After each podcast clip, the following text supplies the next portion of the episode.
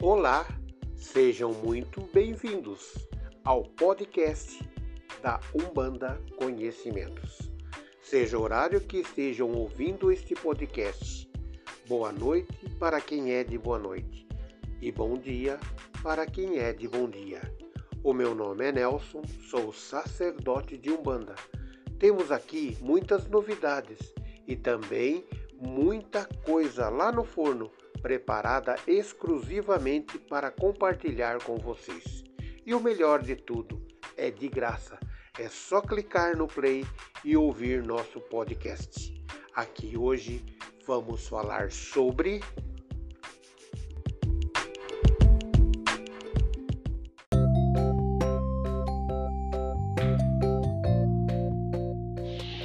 os orixás.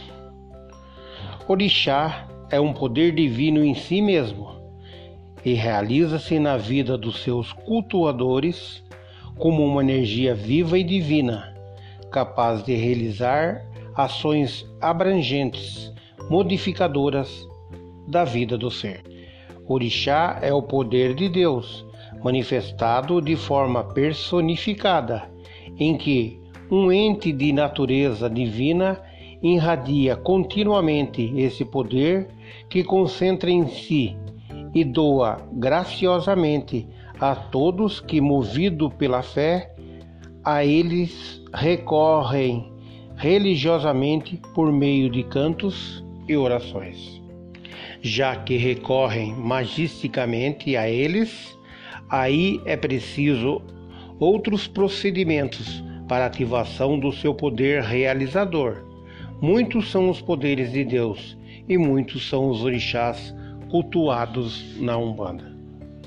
Diferentes do candomblé nagô, onde o sobrenome é designador da qualidade do orixá, na Umbanda cada sobrenome simbólico indica uma entidade em si, com sua hierarquia espiritual, e manifestá-lo é trabalhar incorporado durante as giras ou sessões de incorporações.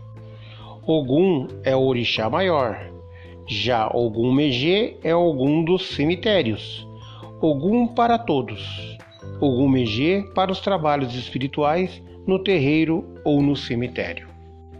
Para um sacerdote dos orixás na Nigéria, provavelmente é uma heresia oferendar Ogum em um cemitério mas nós só oferendamos o Gumegê no cemitério, pois para nós ele é o, o, ordenador ético e moral dos procedimentos nos domínios de nosso querido pai o Baluaê e nosso amado pai o Mulum, os donos do Campo Santo.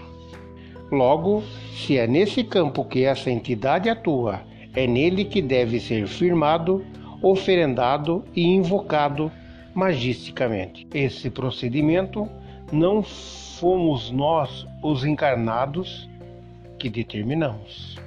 Quem os ensinou e ordenou que assim procedêssemos foi a espiritualidade, que, ao se manifestar em seus médios, indicava como devíamos proceder. Pouco a pouco, todo um novo conhecimento e uma nova forma de cultuar e ativar os poderes dos orixás nos foram sendo transmitidos, até que chegamos a um ponto em que precisamos limitar um pouco as muitas possibilidades colocadas à nossa disposição pelos guias espirituais. Isto é o orixá na Umbanda, uma força e um poder colocado à nossa disposição de uma forma diferente da já tradicional na Nigéria. Como a Umbanda nasceu no Brasil no dia 15 de novembro de 1908 e foi pensada no plano espiritual por mentes evoluidíssimas, um novo modo e uma nova forma foram tomando corpo e resultaram em uma nova religião. Tal como o cristianismo fez com o Velho Testamento, reescreveu-o no Novo Testamento e está aí, há dois mil anos, acolhendo e sustentando religiosamente os seus seguidores. Orixá é o poder divino e pode ser adaptado a vários modos, formas de culto e de magia. Orixá gera religiões e magias, porque é o poder fundamentado em Olorum, o nosso divino Criador. Não tenham dúvidas, se for preciso, eles criam novas formas de culto e novos modos de ativá-los religiosamente e magisticamente. Pois, quando e onde for necessário, lá surgirão uma forma e um modo específico, onde seus fundamentos divinos, os naturais, os espirituais e os magísticos estarão preservados e intactos porque são divinos, são sagrados e são parte deles. Na verdade, os seus fundamentos são imutáveis, porque são suas essências e suas qualidades religiosas e magísticas. Concluindo, Orixá é o poder divino colocado à nossa disposição e alcance para recorrermos quando criamos-nos ou criamos dificuldades que paralisam nossa evolução espiritual ou material ou ambas. Os orixás são os cósmicos e os universais. Estão ligados à forma de atuação de cada uma dessas divindades em nossas vidas. Essa forma de conceber e entender os orixás do panteão umbandista tem origem nos estudos concedidos a Rubens Saraceni e por Pai Benedito de Aruanda. Neles compreende-se a interpretação da função que cada orixá desempenha na vida dos seres, e com isso se relaciona com o conceito de sete linhas de Umbanda, que são a manifestação das sete vibrações, ou sete sentidos da vida que emana de Deus. A organização estipula dois orixás para cada linha de Umbanda, e esses irão reger o mistério trono no qual estão assentados.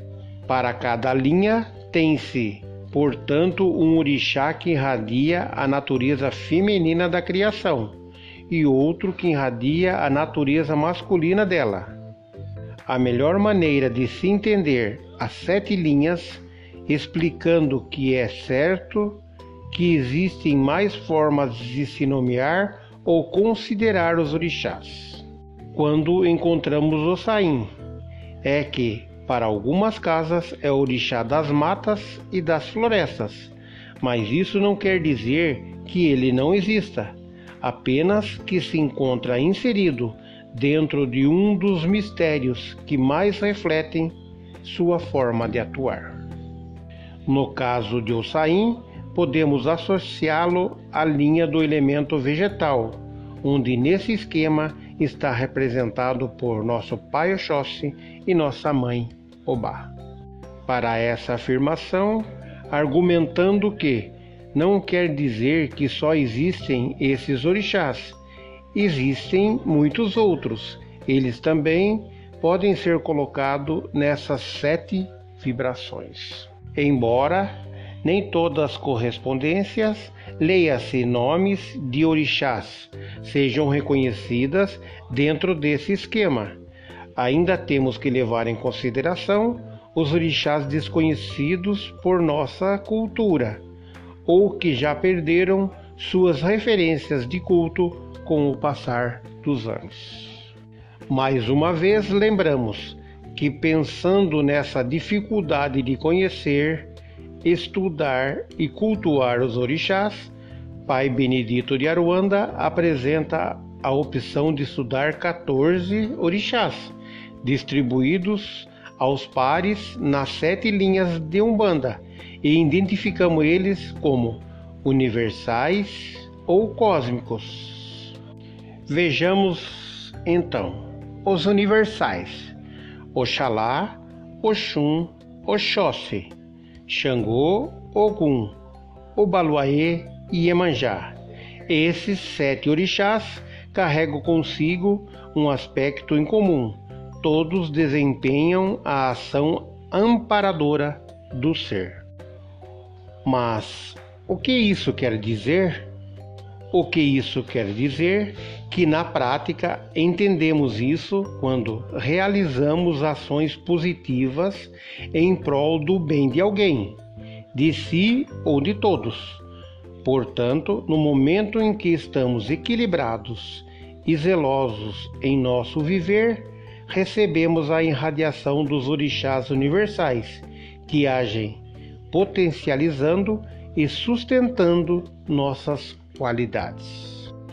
Por exemplo, alguém que desenvolve dentro da sua profissão, que seja, ninguém precisa ser super-herói, algo com que se orgulhe pelo simples fato de desenvolver isso pautado nos princípios de integridade, de honestidade.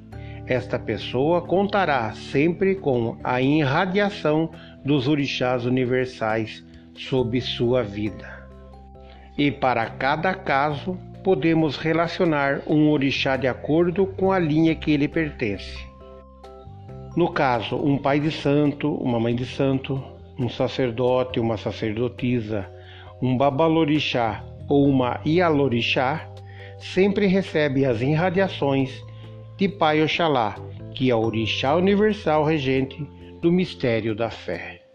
Essa atuação sobre eles também é considerada passiva, pois esses orixás não mudam o curso de nossas ações, mas sim cuidam para que essas permaneçam fortes e ativa a fé nos trabalhos desses líderes. Irradiam-se em todos os padrões vibratórios e chegam a todos que vibram positivamente. Quando alguém está vibrando positivo em algum sentido da vida, estará amparado pelos orixás universais correspondentes. Os orixás universais, ao identificar esse positivismo como uma virtude em seu campo de atuação, irá agir de acordo com a necessidade e o livre-arbítrio da pessoa positivada. Agora vamos falar dos cósmicos, que são Logunã, ou Oiá, Oxumaré, Obá, Oroinã ou Igunitá, Yansan, Nanã e o Mulu. Esses orixás estão na incumbência ou a natureza absorvedora, que cuida de quem está em desalinho em algum sentido da vida. Por exemplo, Manhãçã é a orixá cósmica assentada no sentido da justiça, e sua função está em colher os seres fora da lei divina e com seu magnetismo alterar seu emocional, mental e consciencial. Sendo assim, os seres que sentem as vibrações de Mãe Yansan são estimulados a ficar mais emotivos ou fragilizados com as situações e dessa forma é um ser mais suscetíveis ao direcionamento correto. Os orixás cósmicos nos redirecionam a novos caminhos e mudanças de ações e comportamentos. Por isso, são considerados ativos em sua forma de atuar. A principal atribuição dos orixás cósmicos está na vida de quem possui um comportamento desregado ou desequilibrado. Porém, eles também agem reparando restaurando e retificando nossas ações positivas e agindo em conjunto com os orixás universais em prol do equilíbrio de nossos sentidos. Dentro dessas ações, nós também veremos uma outra atribuição que também confere aos orixás universais, que são seu magnetismo paralisador. Dentro do livro Teologia de Umbanda Sagrada. Rubens Saraceni dita uma frase: Quando não é possível reconduzir o ser à linha reta da evolução, então os orixás cósmicos podem paralisá-lo a fim de esgotar todo o seu negativismo. Exemplificando isso, damos o exemplo do fanático religioso, que não é nenhuma qualidade e muito menos algo a se orgulhar, mas que para alguém que já se encontrava em uma situação de vício e que era uma constante perigo aos demais, o fanático pode ser uma troca de vício menos prejudicial. É comum encontrarmos histórias de pessoas que saíram de uma vida desequilibrada, seja em razão de vícios, em bebidas ou entre inúmeras ações negativas, e que encontraram na religião um novo ciclo, deixando para trás aquela vida, para de agora em diante se dedicar em mostrar que a sua verdade é a única. Sem entrar no mérito de que isso seja algo muito distante do saudável, o que foi exemplificado é que se alguém substitui o vício em drogas pelo vício em religião, ele pode, nesse segundo, ainda encontrar uma via de melhora e, por fim, entender o sentido de se ter uma fé bem mais sadia. E é dessa forma que pode agir os orixás cósmicos, paralisando o ser em um vício a fim de esgotar todo o seu negativismo.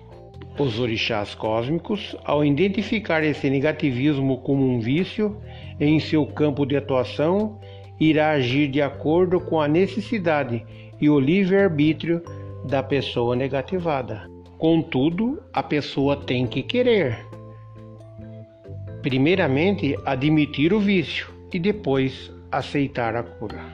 Os orixás cósmicos tanto podem manter a pessoa no vício por alguma razão, que lhe dê sentido, ou pode atuar no sentido de afastá-lo desse vício, o que pode se realizar de forma tranquila ou brusca, dependendo da situação. Voltando a falar nos orixás universais, eles também são considerados passivos pois atua no sentido de ressaltar as qualidades já encontradas no ser. São multicoloridos. E assim, valorizando as cores originais de algo ou alguém, irradiam-se em todos os padrões vibratórios e chegam a todos. Agora, os orixás cósmicos são considerados ativos, pois atuam de forma intensiva a fim de transformar o ser. Os orixás cósmicos são também monocromáticos e impõem as suas cores a tudo que tocam ou transpassam, chegando a alterar a cor original de algo ou alguém. Irradiam-se em um único padrão vibratório e só chegam a quem estiver vibrando no mesmo padrão.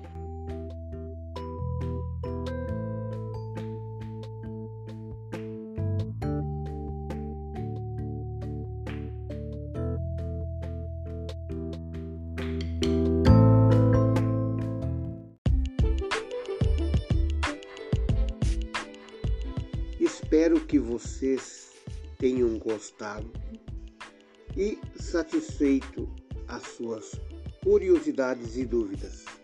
Espero vocês numa próxima oportunidade aqui no podcast da Umbanda Conhecimentos. Que Pai Oxalá abençoe a todos. Gratidão. Axé.